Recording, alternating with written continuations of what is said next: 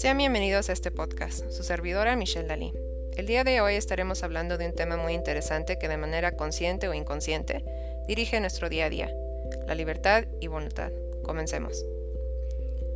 Agustito Calentito de Pedro Pablo Sacristán. Agustito Calentito era un ratoncillo de ciudad que vivía plácidamente en una gran casa, con todas las comodidades que ningún ratón pudiera soñar. Siempre encontraba agua tibia para bañarse, comida aún caliente, ropa de abrigo o lo que fuera.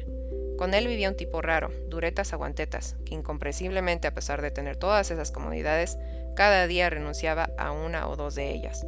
Era capaz de lavarse con agua fría teniéndola caliente, de mordisquear migajas teniendo al lado un trozo de queso, y lo peor era cuando trataba de convencer al bueno de Agustito para que también lo hiciera. Venga, hombre, te harás un tipo más duro, que te estás convirtiendo en un blandito, le decía. Y el pobre Agustito se daba la vuelta, se envolvía en su manta calentita y se ponía a leer. Pensaba cómo podía haber todavía gente tan bruta. Pero la desgracia quiso que una noche cayera tan nevada en la ciudad, que la ratonera de nuestros amigos quedó completamente sepultada y aislada por una montaña de nieve. Trataron de salir, pero el frío era tan intenso y no creyeron poder cavar un túnel con tanta nieve, así que decidieron esperar. Pasaron los días, seguían rodeados de nieve y ya no tenían comida.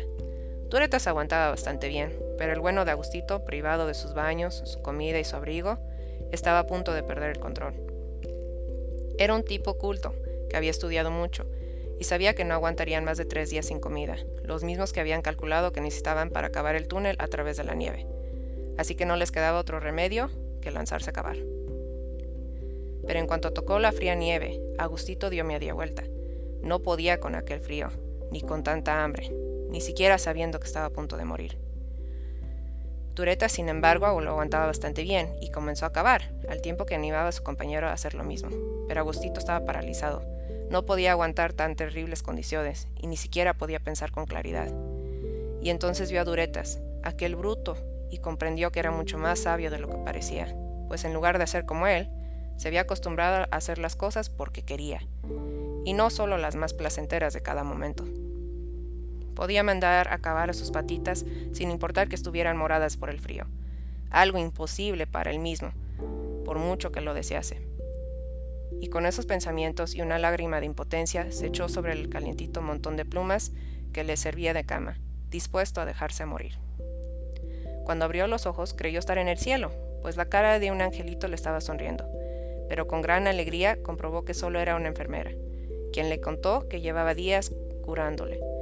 Desde un valiente había llegado ahí con las cuatro patas congeladas y les había indicado cómo encontrarle antes de caer sin fuerzas.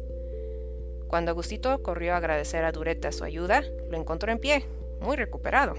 Había perdido varios dedos y una oreja, pero se le veía muy alegre. Agustito se sentía muy culpable, pues él estaba entero, pero el bruto de Duretas le respondió, No te preocupes, si no fuera por esos dedos y esa oreja, yo tampoco estaría aquí. No han podido tener mejor uso.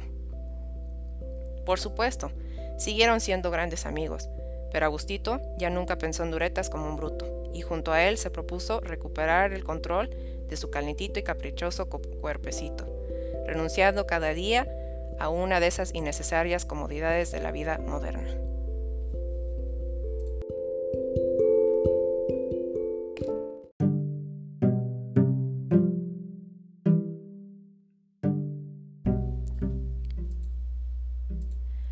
Así como nuestros pequeños amigos del cuento, nos encontramos dentro de este mundo. A veces las cosas pueden ser fáciles, tenemos todo a nuestro alcance. Algunos se confían de más pensando que su dichosa situación no cambiará.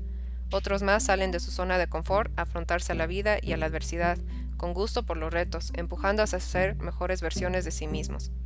Sabemos que en este mundo hemos nacido libres, libres para decidir y elegir. Nuestras elecciones tienen consecuencias y con ellas responsabilidades que debemos asumir. Y a veces no hacer nada también es elegir algo. Claro quedó con Agustito. Pero, ¿qué definirá nuestro uso de libertad? Nuestra voluntad. Nuestra fuerza de voluntad nos permitirá dirigirnos hacia un objetivo, hacia un fin. Action nos da una clara idea del desarrollo de la voluntad, la formación de la intención y el actuar. Y es que no basta querer salir de nuestra ratonera congelada, como Agustito, se debe actuar como duretas, hacer frente a la adversidad, Cuando hemos superado obstáculos pequeños, tendremos mejores herramientas para afrontar las más difíciles. Como lo indica Ash, nuestro acto primario de voluntad tiene las características de tener una sensación de tensión física, la idea de un objetivo de acción, referencia al yo y tener conciencia del esfuerzo requerido. Nuestra voluntad será fuerte o débil de acuerdo a seis puntos explicados por Kuhl. 1. Tener una atención selectiva de lo que se requiere hacer. 2. Hacer estrategias para mejorar la ejecución. 3. Controlar nuestras emociones. 4. Mantener la motivación. Tener claro el valor de la meta y la expectativa positiva de lograrlo. 5. Adaptación al ambiente. 6. Evitar sobrepensar, ya que lleva a la indecisión. Hoy tenemos la tarea de dirigir nosotros mismos y a otros a la realización de sus metas. Tener un propósito y una razón de ser y hacer. Comprender a su vez que necesitamos de otros, ya que nuestra voluntad se ejerce en función de algo o alguien nuestro valiente Duretas Aguantetas, que encontró una fuerte motivación para salvarse a sí mismo y a su compañero Agustito. La tarea del ser humano de hoy es construir relaciones en equilibrio y en equidad, donde ambos se procuren el bien, sin olvidar que ser feliz y alcanzar la realización sigue siendo una responsabilidad personal. ¿Y tú? ¿Cómo ejerces tu libertad y voluntad?